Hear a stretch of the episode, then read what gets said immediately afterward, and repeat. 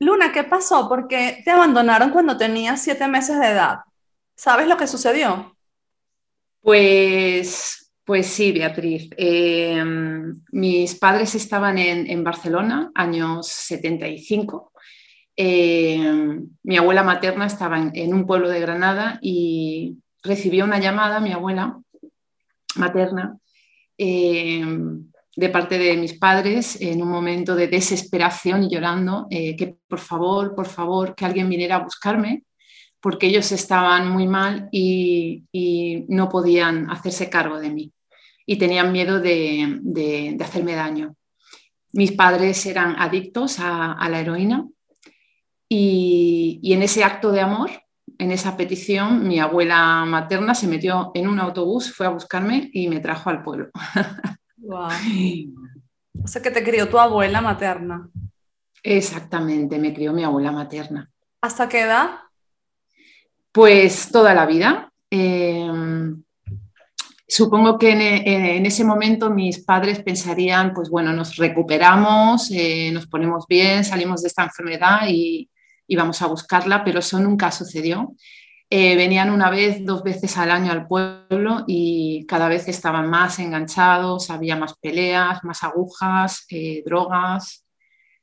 Y la situación cada vez se ponía más difícil y además em, había un hijo de mi abuela viviendo en casa también que era esquizofrénico toxicómano, con lo cual todo el ambiente pues fue ese, peleas, gritos, drogas, y cuando yo hago la comunión con ocho años, bueno, mi mamá muere, yo tenía siete, ocho años, y luego mi papá muere cuando yo tengo trece, pero les vi poquitas, poquitas veces y en, y en, en esas situaciones. ¡Wow! ¡Qué fuerte! ¡Qué fuerte! Pues hoy vamos a estar hablando de heridas de abandono. ¿Comenzamos ya? Vamos a por ello, sí. Expansión.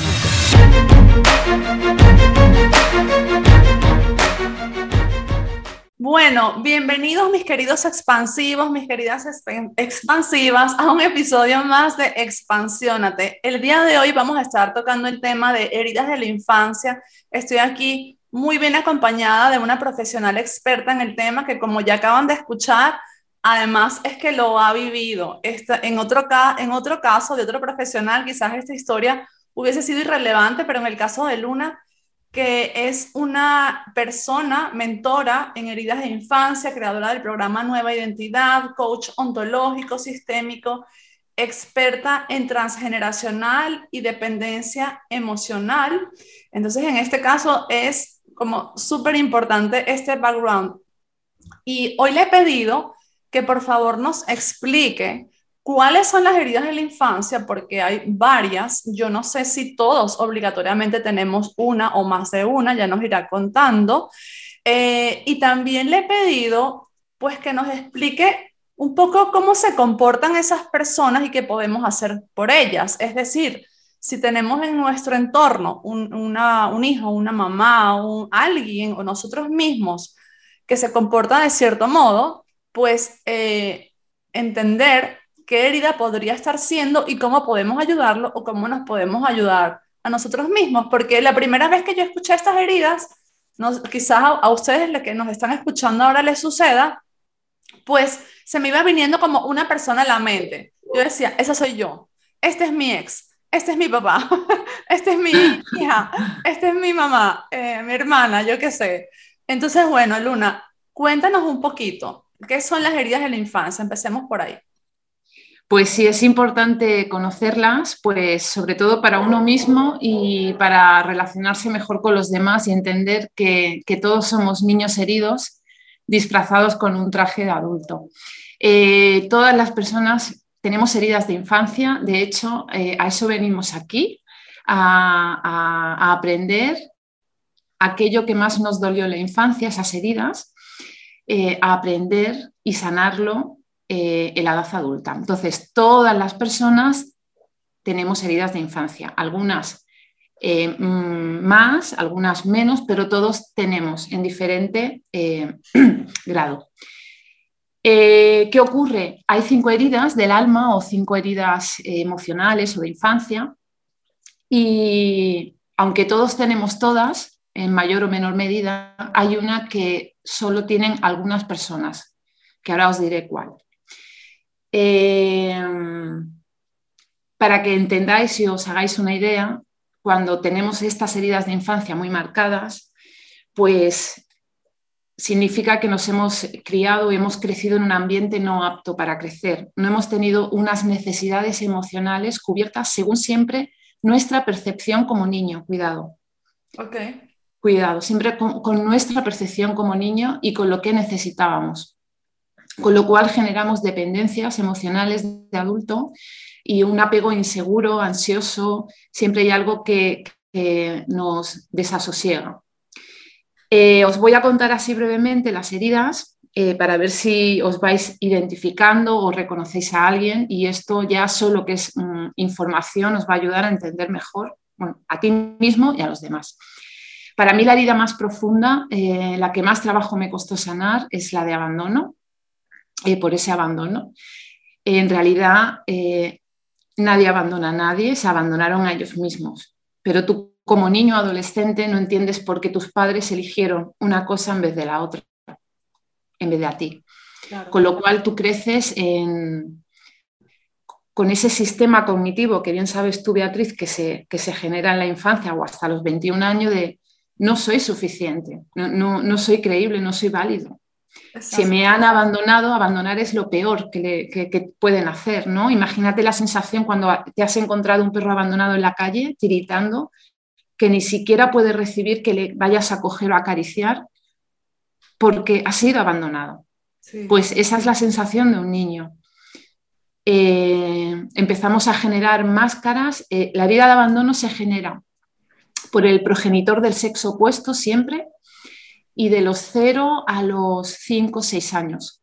Si en esa edad se repara, pues tú puedes empezar a formar otro tipo de, personalidad. Pero si no se repara que continúa, ahí luego se desarrolla pues, la dependencia emocional.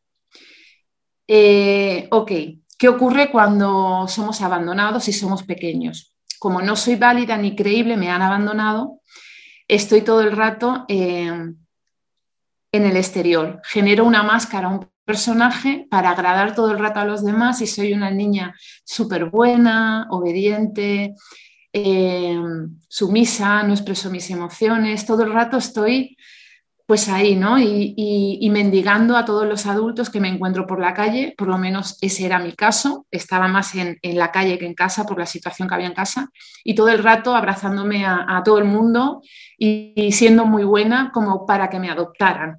Okay, okay. incluso cuando esas personas no me estaban haciendo bien o me estaban haciendo daño.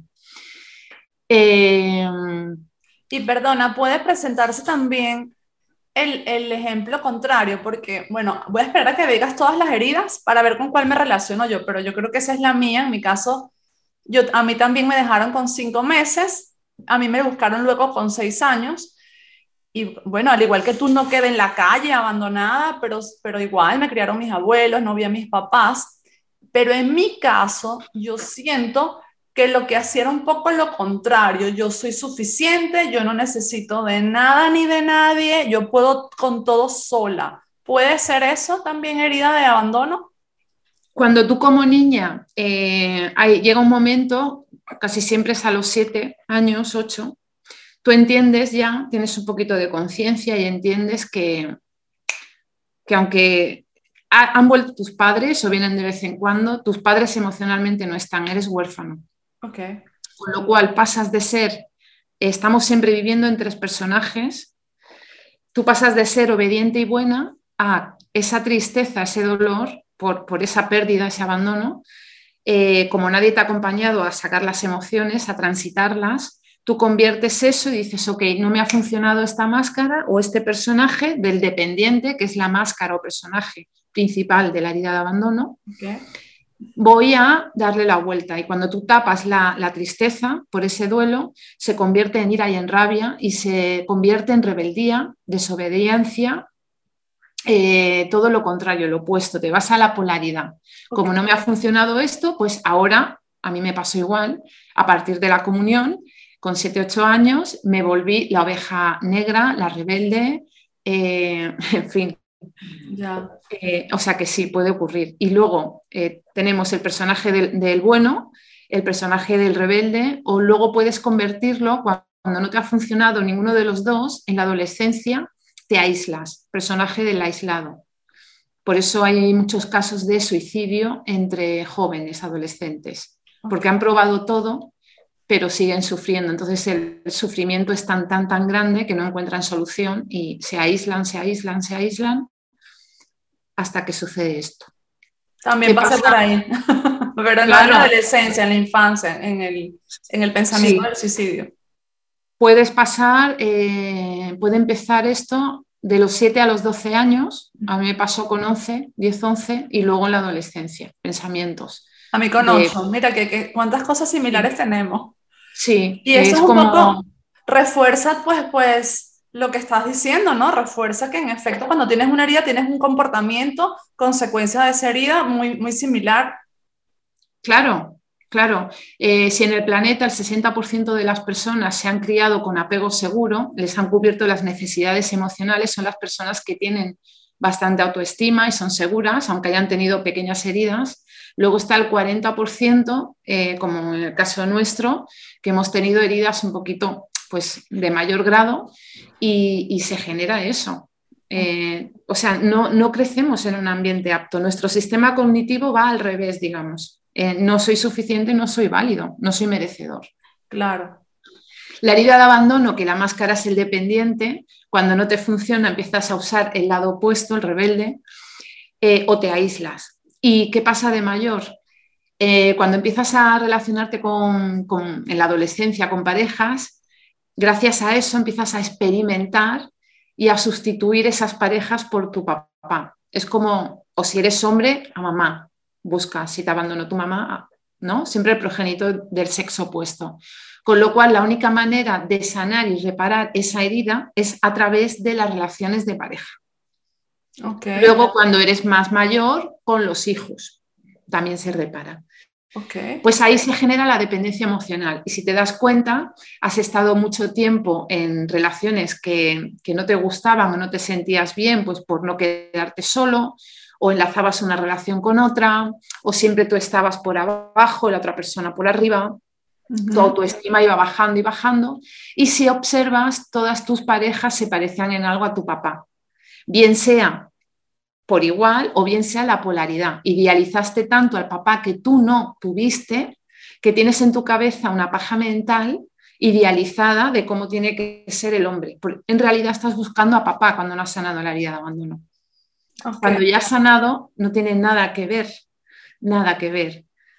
Y la dependencia emocional por la herida de abandono es brutal porque son personas que les va bien en todas las áreas de su vida. Eh, profesiones increíbles, eh, nivel adquisitivo alto, amistades, pero en lo afectivo tienen esa, esa pata coja.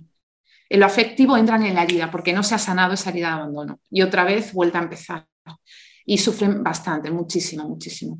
Con lo cual, bueno, ya voy incluyendo todo herida por herida, aunque lo tenía por separado, con lo cual requiere de que estés un tiempo solo, sola, eh, hasta que tú hayas sanado totalmente la herida de abandono para no seguir en esa dependencia emocional que cuando no encuentras pareja le metes toda, eh, perdón, la mierda a los amigos o jefes o hijos. Es como un cubo de basura, porque sigues siendo dependiente de alguna manera, sigues en el apego ansioso.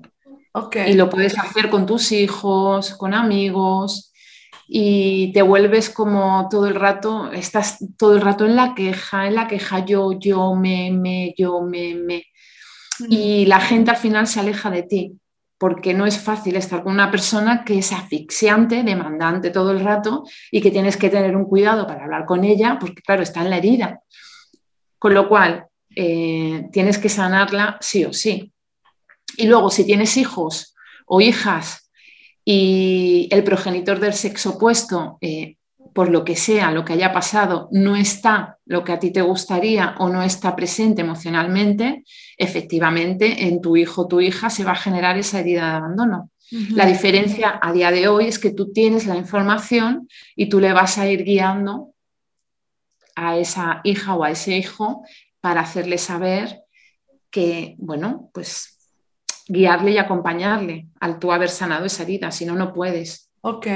En este caso de, de esa herida, que, yo, que todo lo que vas explicando, yo me veo como en, la polaridad que decías, ¿no? O sea, yo, por ejemplo, en las parejas empezaba una relación y ya dentro de mí estaba, no te necesito tanto, no te me acerques tanto, no te me pegues tanto, no, no, no, no. Porque en el fondo lo que hay, supongo, es un temor de me van a volver a abandonar, ¿no? O sea, al contrario de lo que decías, de, te necesito, quédate conmigo, no te me acerques demasiado. Mm, o si me decían, por ejemplo, vamos a casarnos, ya me daba como asfixia porque luego decía, y si me caso y luego me abandona, yo qué sé, ¿no?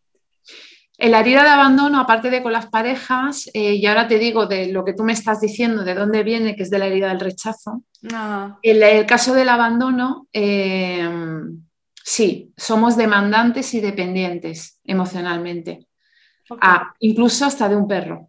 Nos agarramos a, lo primero que pasa, da igual, lo que sea, aunque nos vaya a hacer daño. y luego, eh, autosabotaje, abandonamos proyectos y a veces, en ocasiones, puede ser que inconscientemente abandonemos proyectos, cosas o parejas antes de que nos abandonen, pero seguimos en la dependencia emocional. Ok. ¿Ok? Ok, ok. Y ahora, ah, si quieres, para no mezclarlas, eh, cerramos con la explicación de lo que es la herida de abandono y, y, que, y cómo podemos ayudar a esas personas o cómo nos podemos ayudar nosotros mismos a sanar esa herida. Y vamos luego con otra herida. Perfecto, sí, así hacemos una por una.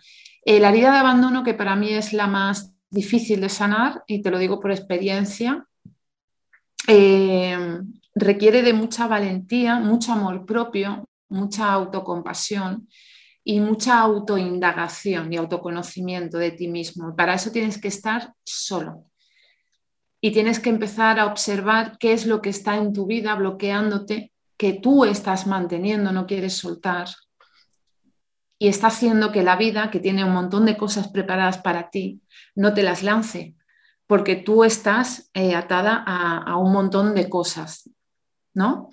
Entonces requiere de que se haga una limpia para llevarlo a tierra, ser práctico. Primero empieza por tu casa, porque como está tu casa, está tu interior. Y si tu casa, tú estás sanando tu herida de abandono y tu casa está desordenada, abandonada, tienes ropa que no usas, donde tú trabajas está desordenado, eh, turbio, mantienes eh, amigos que ya no te suman o tienes en el, mismo teléfono, eh, guardas mm, fotos, guardas emails, tienes que empezar por donde tú estás viviendo. Ordena, limpia eso. Y luego tienes que estar sola un tiempo y muy importante, eh, tienes que empezar a hacer actividades tú sola o tú solo. Ir al gimnasio, apuntarte a alguna asociación de baile. Eh, el yoga viene muy bien para la herida de abandono porque conecta mucho con, con, toda esta parte, el plexo solar y el corazón. La herida de abandono se queda grabada en el pecho y en el estómago. Entonces, eh, recomiendo, muy importante, que se tenga una libreta o un diario emocional donde tú escribas cada día por qué se te ha abierto la herida de abandono, qué te ha detonado la herida. Por ejemplo, hoy mi hija eh, me ha dicho que no quiere que la bese tres veces. Eh, lo apuntas. Eso me ha detonado que se abra mi herida de abandono. ¿Y en qué parte o qué lugar del cuerpo lo he sentido? uf, sentido aquí como en el estómago, como un revuelco, o aquí en el pecho. Ok. Simplemente este hecho de ser consciente y apuntarlo está haciendo que tú transciendas esa herida, que seas consciente. ¿Ok? Y después digas, vale, ¿y qué puedo hacer para, eh, para que no me vuelva a ocurrir? ¿Qué es lo que tengo que sanar? y estar todo el rato apuntando y siendo consciente.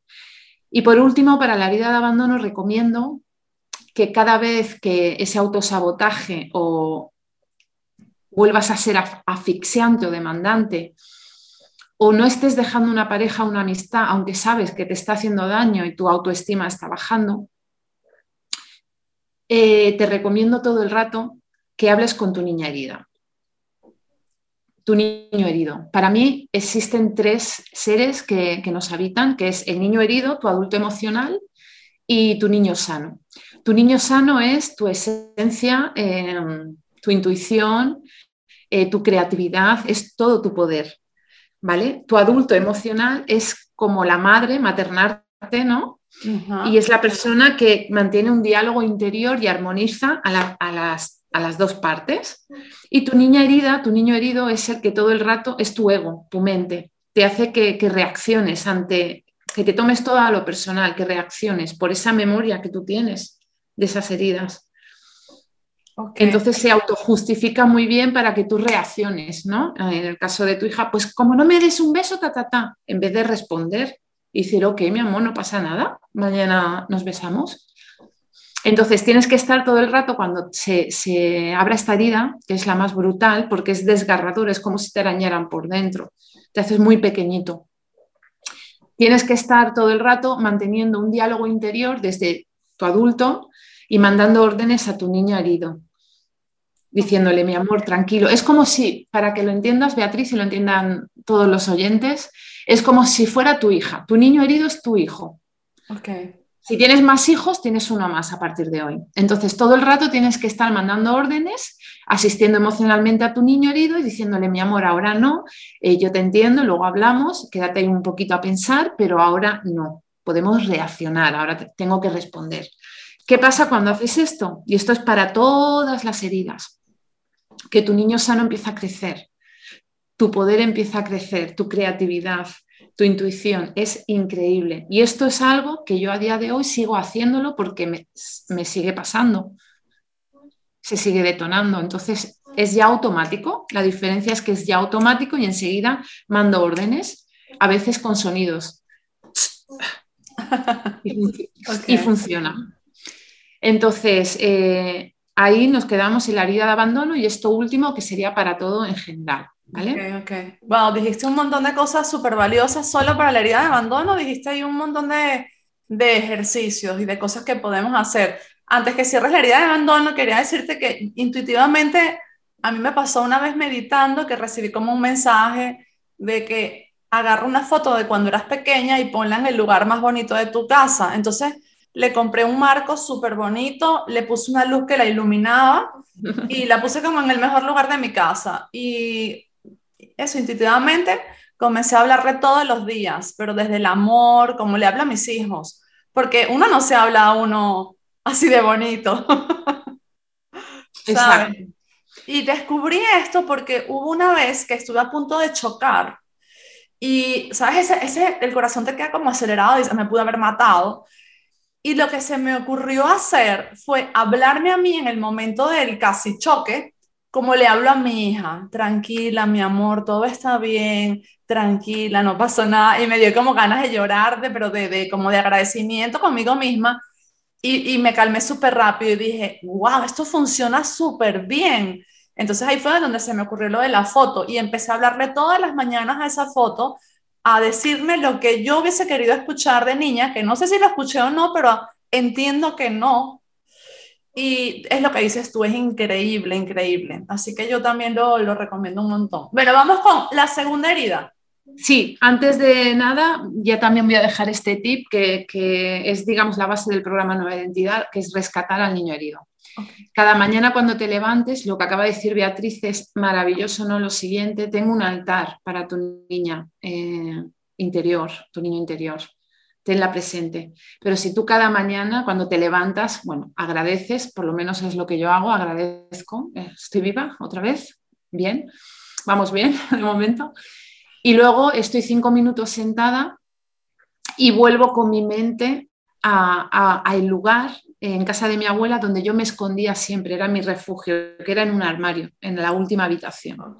Cuando había gritos, peleas, yo siempre me metía en ese armario. Entonces, yo cada mañana, cinco minutos, no tardo más, me siento, vuelvo con mi mente ahí, hago como un viaje, vuelvo ahí, llamo a la puerta y le pido permiso, porque a mí nunca me pidieron permiso para nada cuando era pequeña, nadie me preguntó. Entonces llamo a la puerta y le digo, ¿puedo entrar? Y ella me hace así con la cabecita y entro y la miro, miro la ropa que lleva, la abrazo, la peino y la pregunto, ¿qué necesitas hoy? ¿Qué, en, qué te puedo ayudar? ¿Qué quieres que hagamos? Estoy aquí, te veo. Me sonríe, nos abrazamos y ya. Y vuelvo otra vez a este momento. Me vas a hacer llorar, por Dios. Claro, entonces, ¿qué pasa con este trabajo? ¿Qué tardas? ¿Un minuto, dos, cinco? Que yo estoy atendiendo emocionalmente y cubriendo las necesidades emocionales que no tuvo esa niña de, pequeña. Lo estoy haciendo porque el tiempo no existe, tú lo sabes, Beatriz, que para el inconsciente no existe el tiempo. Exacto. Entonces sigue, seguía ahí mi niña. Y mi día depende de la mañana que hago esto o no. Wow, mm, wow, sí, sí. Eso por la mañana. Y luego por el día, el mantenimiento, digamos, es cada vez que se me abre una herida, reacciono desde el ego, que es mi niño herido, mando órdenes y le digo, ahora no, mi amor, como un hijo. Exacto, un hijo. Así que esto es para todos, para todas las heridas o bloqueos o, lo que os esté sucediendo. Funciona. ¿Vale? Y lo de poner la foto, importante, tener ese altar. Vale, vamos a pasar con la idea del rechazo porque si no vamos a estar aquí. Pero bueno, la información importante ya está ya al principio. Eh, la herida del rechazo es por el progenitor del mismo sexo o cuidador del mismo sexo. En caso de, ser mujer y tu mamá cuando estaba embarazada de ti, porque antes era muy habitual que no querían, no había las pruebas ni había abortos, entonces se quedaban embarazadas y, a lo mejor no era el momento o no podían y tenían que tenerlo, pues ya se generó en el embarazo, en el útero, ese rechazo. El, feto siente perfectamente porque se alimenta de ti y sabe perfectamente si su mamá eh, la ha deseado o no la ha deseado. Con lo cual ya desde la concepción y en el embarazo ya tiene la herida de rechazo.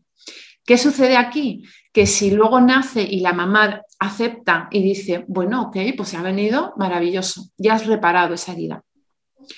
Luego, antes también pasaba mucho que no era el sexo esperado, porque no se sabía. Con lo cual, ella ya sentía que el padre dijo, me cago en la mar salada, que no tengo alguien, un niño, un varón para, para el trabajo familiar. Otra niña, mujer. Entonces ya te crías con eso también, ¿sabes? Eso también pasó conmigo también. Claro, es como, no eres un bebé deseado, este no es el momento, por favor. Encima no eres el sexo deseado, madre mía, encima mujer con los tiempos que corren. Y luego no se repara la herida, con lo cual tú te creces en la herida del rechazo. ¿Qué máscara usas? Huidizo. Estás todo el rato intentando huir, pero es para sobrevivir. Es como que tú eh, no te dejan ser como tú eres o expresarte. Esta herida del rechazo está muy asociada con que no te han permitido sentir no te han validado las emociones, solo te han validado el estar bien o no molestar. Con lo cual, cada vez que tú tenías una pataleta, un problema, o llorabas, o se rompía algo, o estabas, necesitabas sacar la ira o el enfado, se te cortó, se te castró todo el rato. Siempre había un rechazo como un, ¿ya estás llorando? ¿O otra vez? ¿Ahora qué ha pasado? Todo el rato, todo el rato. Con lo cual, tú has aprendido como niña, como niño, que sentir no es bueno, tengo que estar bien, sentirnos bueno. Entonces, a los 7, 8, 9 años, entiendes que no vas a tener esa figura como a ti te hubiera gustado, que has probado 8 años y no ha funcionado. Con lo cual, también pasas, puedes pasar a ser rebelde y, y lo de huir se va anclando en ti de una manera, pero es con una buena intención, porque gracias a eso de pequeño, nunca lo olvides, sobreviviste. Gracias a huir o protegerte y no profundizar mucho, tú no sufriste, con lo cual fue con una buena intención. Entonces, en la edad adulta eh, se genera una gran dependencia habitativa. Y esto inconscientemente es increíble porque si en la herida de abandono eh, tendemos a ser demasiado pegajosos, que es que agobiamos a la gente o tendemos a andar así como con la espalda hacia adentro, ¿no? Eh, como jorobados, en la herida del rechazo eh, están siempre como... Erguidos. Sí, sí, erguidos y, como, a ver, como me abrace mucho, preparados para salir corriendo, poniendo como barreras todo el rato. Okay. La dependencia habitativa. ¿Qué pasa? ¿Qué pasa con esto, Luidizo? Claro, tú has, nadie te ha enseñado a, sentir, que sentir es bueno y que las emociones todas son súper, mega necesarias. Y aprendiste que no pudiste ser así, con lo cual sufriste y cada vez que tienes, estás en pareja o, o hay un conflicto con un jefe, amigos o hijos, es inconsciente, tu cuerpo se retira, es como que no puedes eh, quedarte a discutir o a profundizar. Se te pone un nudo en la garganta y a veces inconscientemente, por no llorar y mostrar tus sentimientos, te vas de la habitación y das un portazo, te escondes, te aíslas, tiendes a aislarte. Te sonará esto que te voy a decir, mujer dependiente se junta con hombre evitativo la relación maravillosa y de repente el hombre desaparece. No lo entiendo, estábamos tan bien, de repente no da señales de vida. Dependencia habitativa, herida del rechazo. No se puede evitar, es algo superior. Pero si tú entiendes esta herida y tú la has sanado, puedes llegar a entender al otro y darle el espacio que el otro necesita cuando tiene esta herida o este tipo de dependencia. Porque si tú a esta persona la agobias, a una evitativa, una, persona con herida de rechazo que tiende a huir, lo que vas a hacer es que se aleje más. Entonces, pareciera, eh, no sé, yo aquí, tú eres la experta y me dirás, pero parece que se da como más en hombres, puede ser, porque es que al hombre es el que le decimos, el hombre no puede llorar, el hombre eh, no muestra sus sentimientos, el hombre tiene que ser fuerte, entonces esto más en los hombres, ¿no? Este hombre que de pronto se desaparece, que no nos dice lo que está pensando, lo que está sintiendo, y no quiere decir que no pasen las mujeres también, sino que desde mi percepción pareciera que pasa más con ellos y tal vez esa sea la explicación, porque culturalmente hablando nos han metido en la cabeza que el hombre no puede expresarse igual. No sé si estás de acuerdo. Exactamente.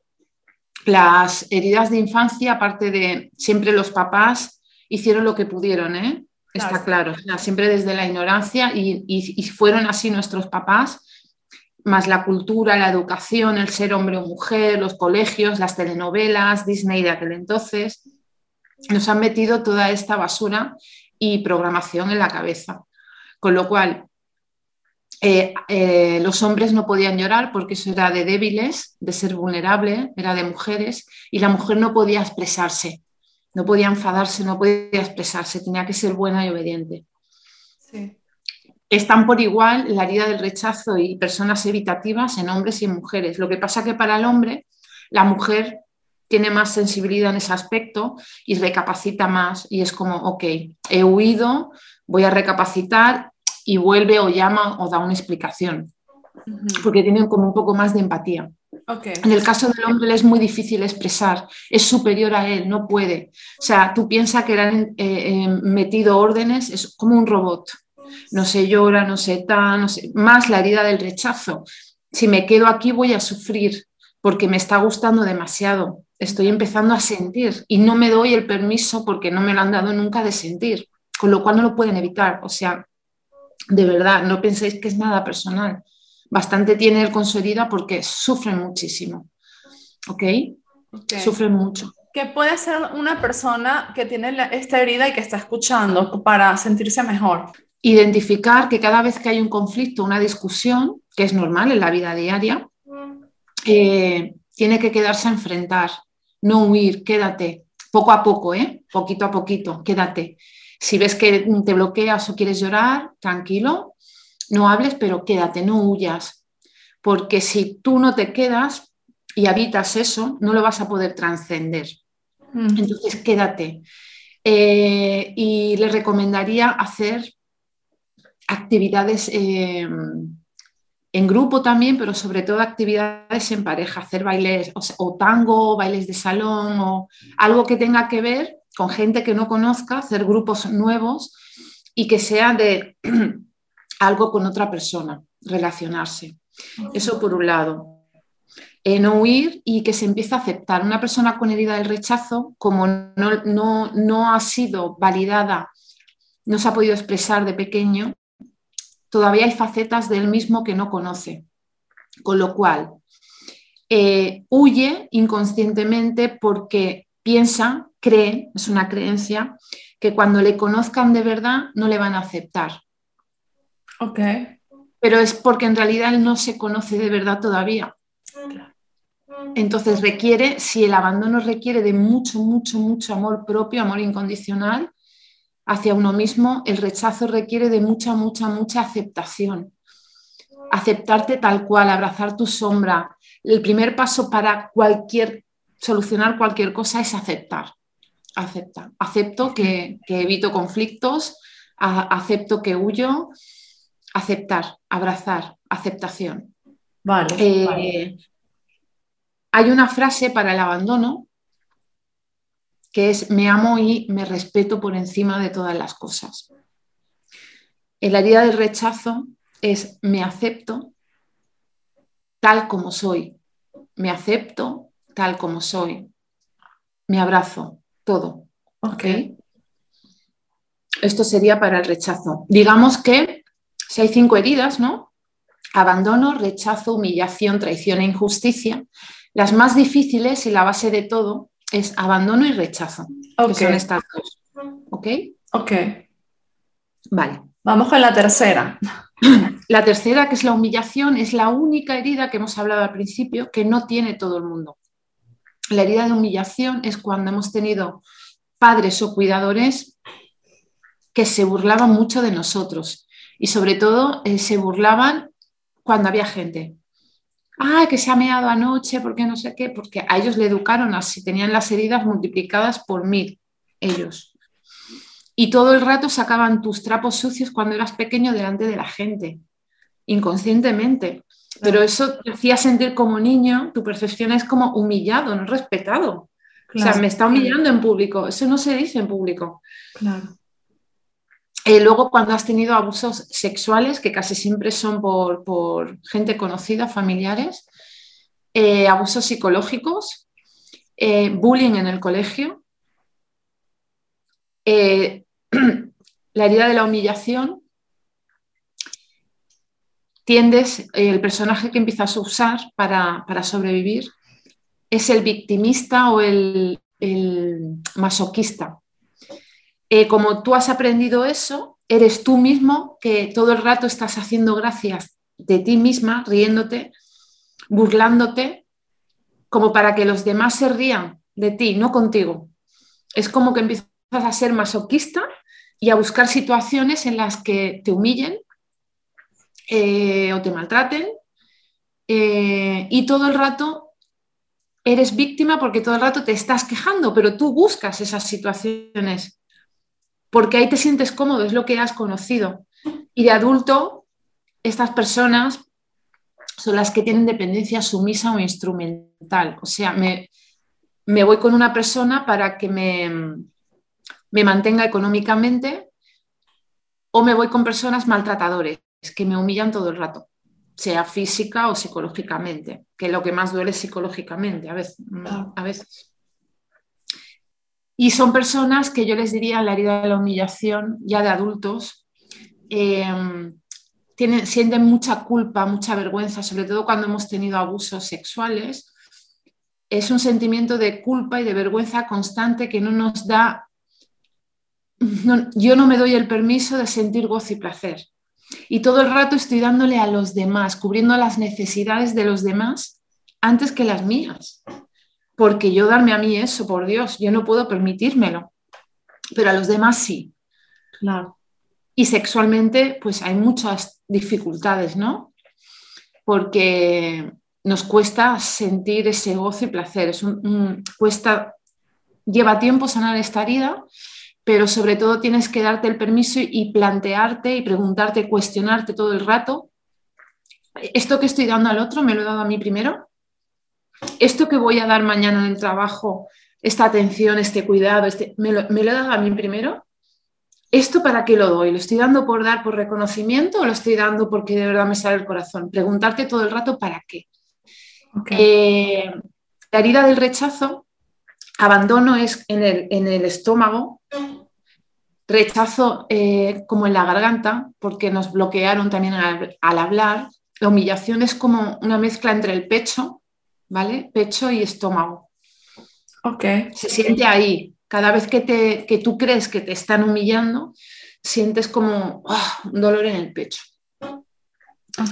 Eh, recomiendo sobre todo que ya está, fuera drama, se acabó, eh, hazte cargo. Hazte cargo y pregúntate todo el rato para qué das lo que das. Dátelo a ti primero y luego, perfecto, da lo que tengas que dar, pero primero siempre a ti.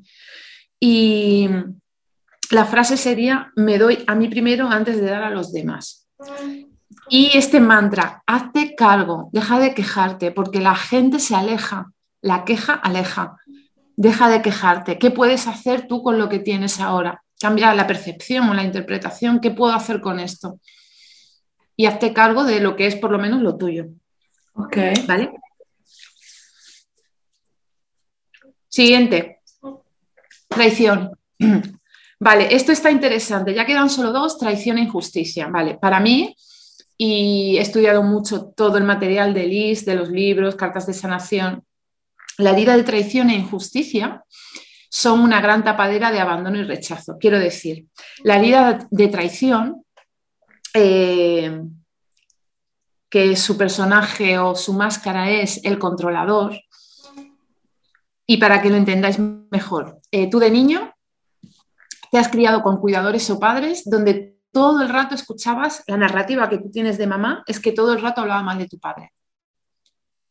Aunque fuera poquito al día, pero era como, y tu padre no ha llegado todavía y estará en el bar bebiendo. Claro, como tu padre está todo el día afuera, ah, no, pues eso ya verás cuando venga tu padre. Uy, cuidado que tu padre se enfada todo el rato, pum, pum, pum. Y tu padre también a veces hablaba mal de tu madre. Con lo cual, tú has estado en un triángulo eh, donde te has sentido traicionado, porque se te ha metido en medio de un triángulo donde te están hablando mal del otro progenitor. Y esto te empieza a hacer eh, que seas controlador, querer controlar o manipular todo para no tener sorpresas por lo que tú viviste de pequeño. Eh, en la edad adulta llegas hasta manipular, quieres manipular todo y controlar todo, tener todo bajo control, pero realmente el miedo que hay de fondo, la herida profunda, es la de abandono. O sea, si yo controlo todo y tengo todo controlado, no me van a abandonar, me van a amar.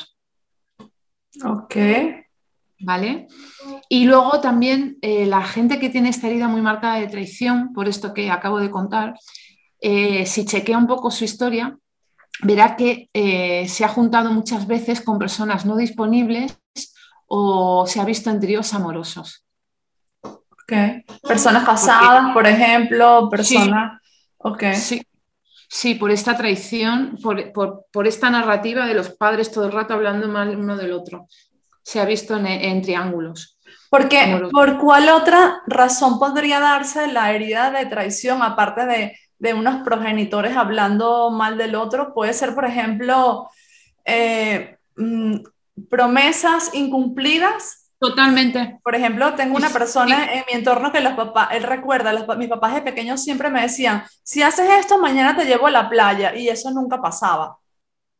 Exacto. La herida de traición también se puede generar porque siempre te estaban como manipulando para llevarte, manipulándote eh, diciendo, no te preocupes que la semana que viene voy a ir, en el caso de mi padre, ¿no? Me llamaba y me decía, la semana que viene voy, pero nunca jamás vino. Con lo cual tú te sientes traicionado, son promesas incumplidas, no eres importante. Eres invisible, no eres importante. Con lo cual, vale, pues yo empiezo a utilizar unas herramientas, a manipular la vida hasta un punto que, que mientes y todo. Yo he estado ahí. Yo he estado ahí. Porque así te sientes como menos abandonada, te van a amar. Entonces tú tienes todo controlado, manipulas, si tienes que mentir, mientes, con tal de, que todo el mundo esté contento, ¿no? Em, para que no me traicionen, no me abandonen y manipulas. Y la vida no se puede manipular. Eh, cuanto más quieras controlar o manipular la vida, vas a ver que los hechos se te van a volver no, no, por ejemplo, si a, ti se te pincha una rueda en el coche y tienes que ir hoy al trabajo y tú insistes en que tienes que ir al trabajo y cambiar la rueda y haces lo que, vamos, lo que no está escrito para cambiar esa rueda porque tienes que ir al trabajo. Y la vida te está diciendo, hey, he hecho que se pinche la rueda porque vas a tener un accidente del que no vas a salir. Se acabó tu vida. Te estoy dando una última oportunidad para que pares. Y tú insistes en manipular y en controlar, no está todo controlado. Cambio la rueda, aunque no tengas rueda, llámala no sé qué, déjalo estar, ya está. Sin prisa, solucionalo sin prisa, sin querer controlar. Pues esto lo puedes llevar a todo. Ok. todo.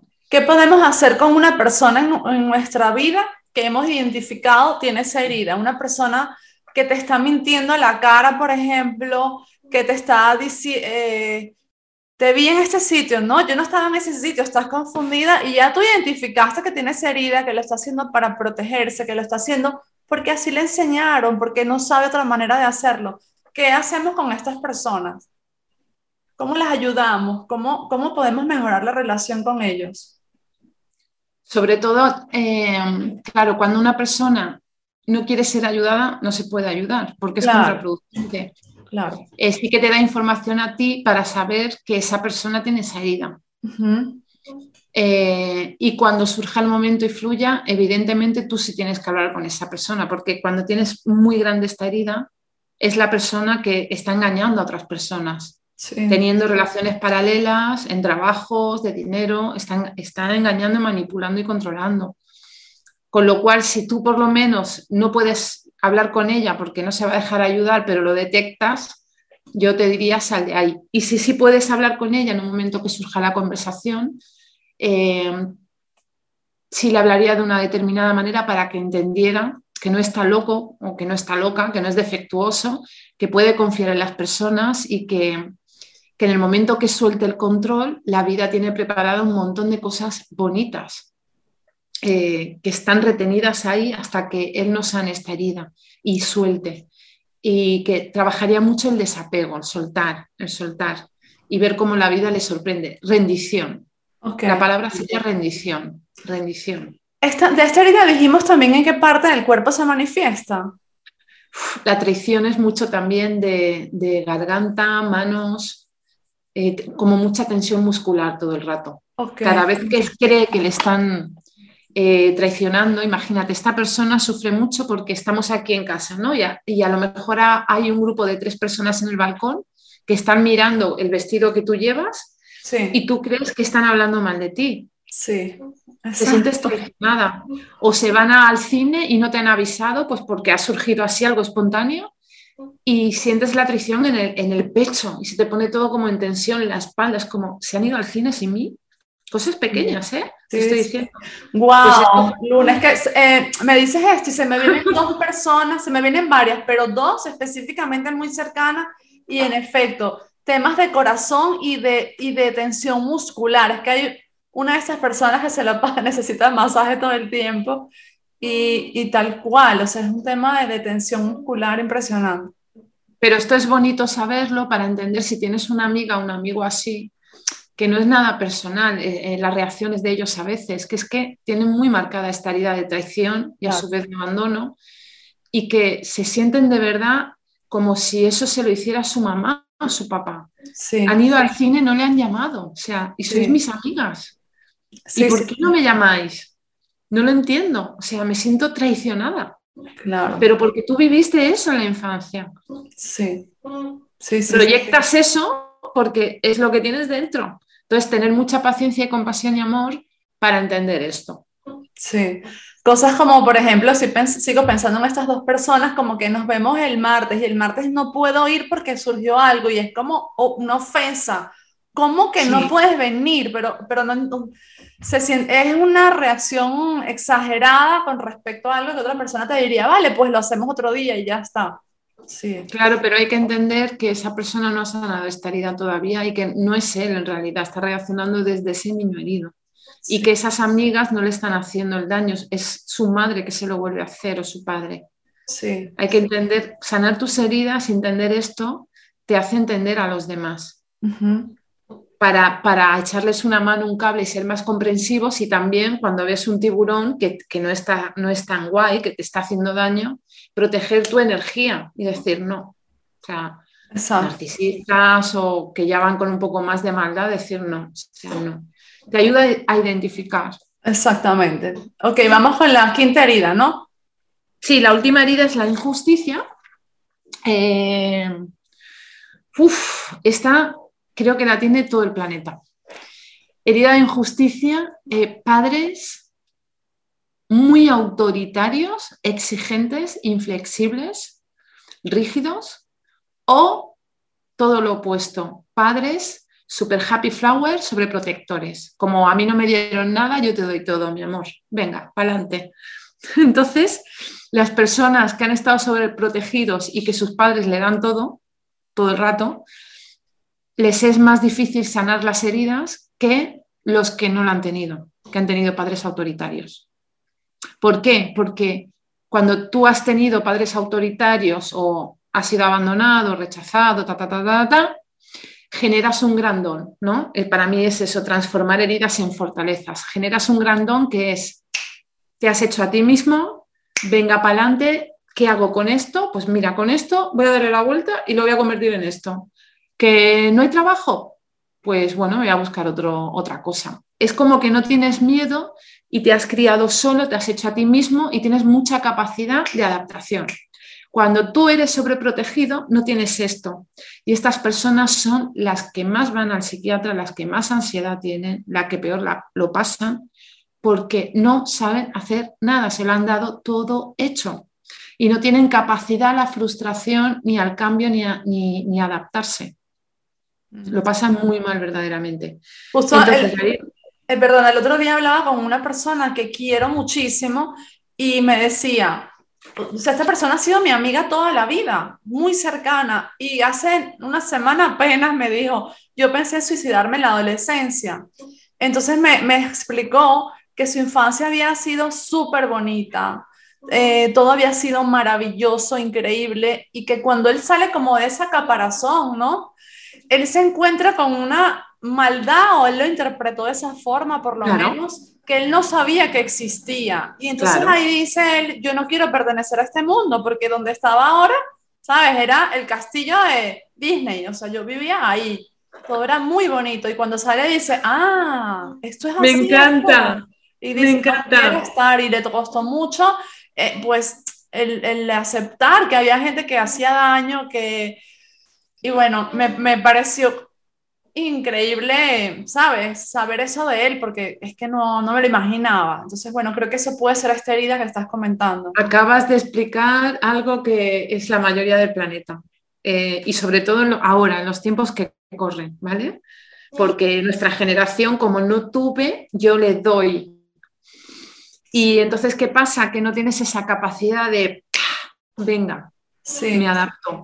Todo lo contrario, no sabes ni freír un huevo, no sabes hacer nada y el mundo es maravilloso y perfecto. Pues no, el mundo es mm, maravilloso, es? como es, pero hay cosas que puedes tú controlar y hay cosas que no, y tienes que tener esa capacidad y acción ¿no? para, realizar.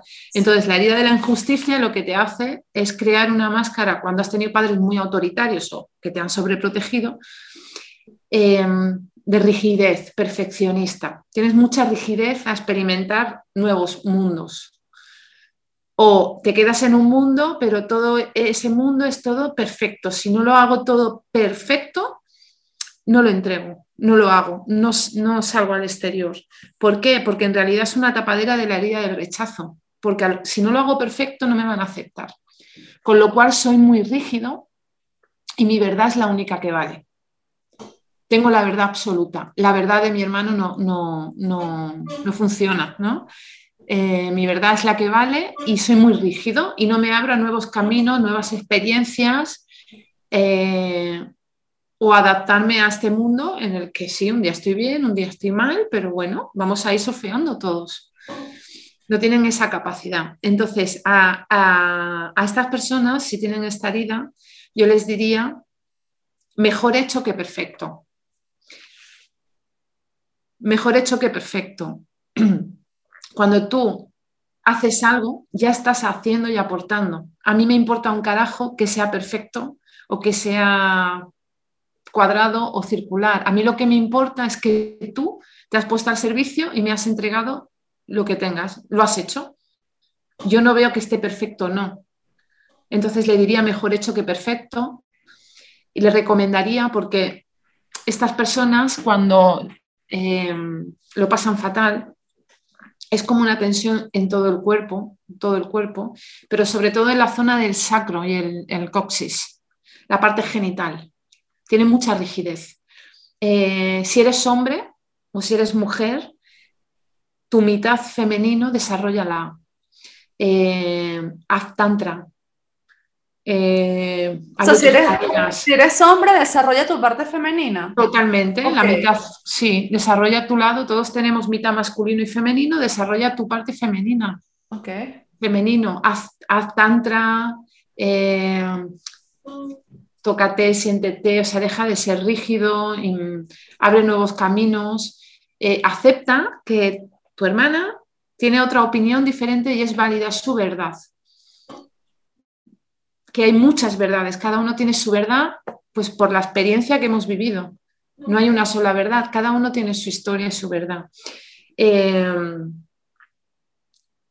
y también que practique mucho la espontaneidad, que la locura, que recupere a esa, niña interior, que ponga a saltar en la foto, eh, que le asista emocionalmente, que de repente cuando salga a la calle y vea un charco, que salte en el charco, que haga la croqueta, es que sea espontáneo como ese niño. Que vuelva a mirar todo con los ojos de un niño y, y empieza a experimentar nuevos mundos. Es duro porque le han criado en un ambiente muy autoritario o muy, muy sobreprotegido y son las personas que peor lo tienen para sanar. Fíjate que es la herida menos grave y a su vez es la más difícil de sanar porque hay muchas personas así, sobre todo ahora. Y nada, yo por último quería añadir, eh, si eres mamá, si eres papá, por favor, cuestionate todo el rato desde dónde estás dando a tu hijo. Eh, déjale que se caiga, por favor. Déjale que se caiga, que se haga sangre, que se manche, que experimente. Eh, cuando se caiga, estés en un parque, no mires no mires, déjalo que, porque si miras ya sabemos que es peor y empieza el drama, déjale que yo es automático, se cae y es como, mi hija se levanta, hace así y para adelante. Otra cosa es cuando es algo grave. Estar atentos a cubrir las necesidades de vuestros hijos, no los deseos. Deseos de vez en cuando. Un helado de chocolate, un cine, vale. Necesidades básicas, emocionales. Si se cae de un árbol, evidentemente le voy a asistir, pero si estás en el parque, mm, cuidar esos detalles, no sobreproteger, dejarles que investiguen, em, que experimenten eh, y sobre todo cuando la caguéis, eh, porque somos humanos, hablar con ellos y pedir perdón. Oye, estoy aprendiendo eh, como mamá, te pido perdón por esta reacción que he tenido y te voy a explicar por qué. Esto es lo que hago con mi hija. Y te voy a explicar por qué me pasa esto, que a veces me dan ataques de ira o tiro cosas. Cuando yo era pequeña me crié en este ambiente, mi abuela me lanzaba botes y palos. Entonces, cada vez que me pasa esto, oigo una voz fuerte o un grito, a mí me activa esto, pero estoy aprendiendo, estoy sanando. Sí, Simplemente esto ya hace que tu hija reflexione y diga, wow, me tiene en cuenta, me, está dando una explicación. Sí. Ya está, ya he reparado. Me da risa que cuando dices eso, porque me acordé de, bueno, yo hago eso con mis hijos desde que nacieron. Yo les pido perdón cuando me equivoco. Y explico por qué. Pero apenas mi hija por fin pudo hablar, me dijo, mamá, yo, yo entiendo todo eso, pero tú eres mamá, tú ya deberías saber todo, me dice. Le digo, no lo sé ahora ni nunca lo voy a saber.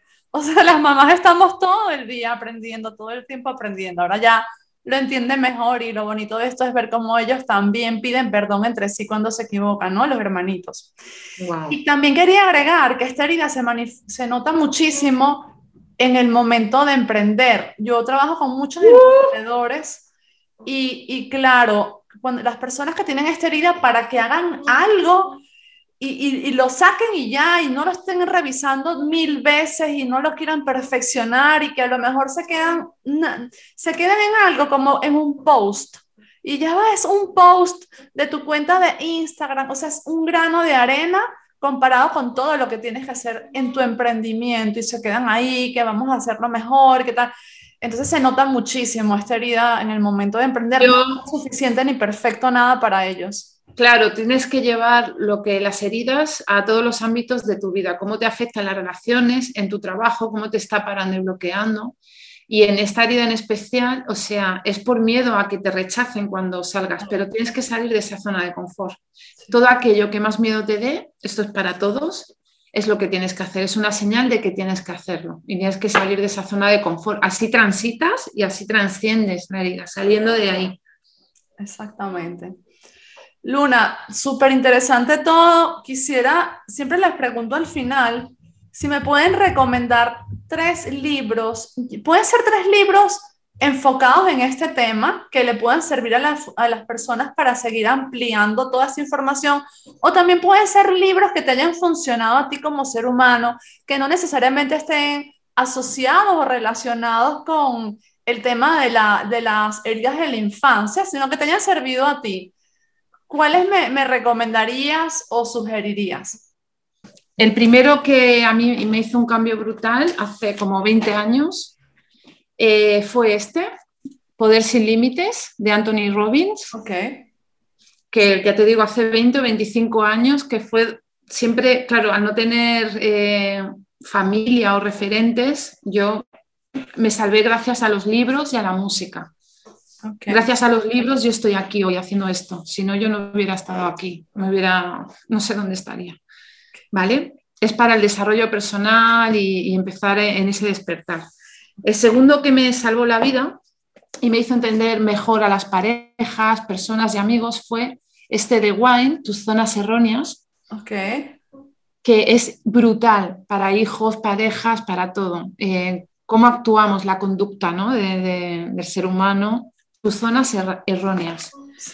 Y el tercero, hace ocho años, cuando me quedé embarazada y me separé, fue un curso de milagros, el que voy cogiendo y dejando porque es un libro que está vivo eh, y me ha ayudado mucho a entender pues esas dos energías vitales que nos habitan, ¿no? Amor o, o miedo, y a entender muchísimas, muchísimas cosas y, bueno, estos son los tres que recomiendo. Y bueno, uno sí importante, ya por último, el que llevo años trabajando, eh, que todos lo, conocéis, Liz Borbú, eh, La sanación de las cinco heridas, tiene bastantes libros, eh, también corporales, ejercicios, que os van a ayudar muchísimo las cinco heridas de la, infancia, la sanación. Ok, los tres primeros que dijiste son un must en el desarrollo personal, ¿no? O sea, sí o sí hay que, que leerlo, esto se debería.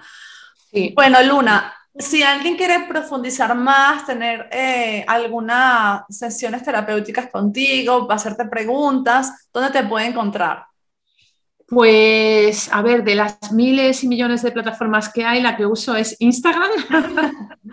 porque si no, no puedo hacer todo lo que tengo que hacer. Y es Luna Roca es Instagram.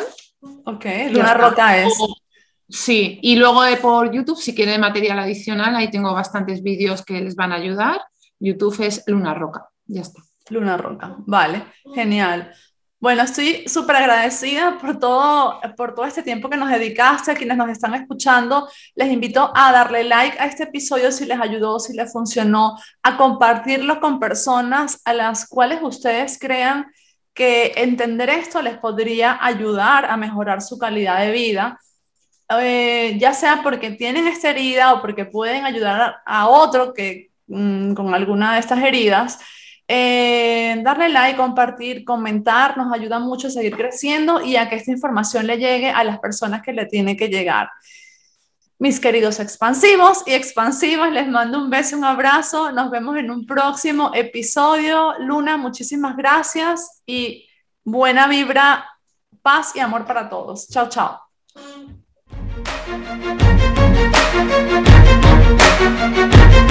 Thank you. We'll be right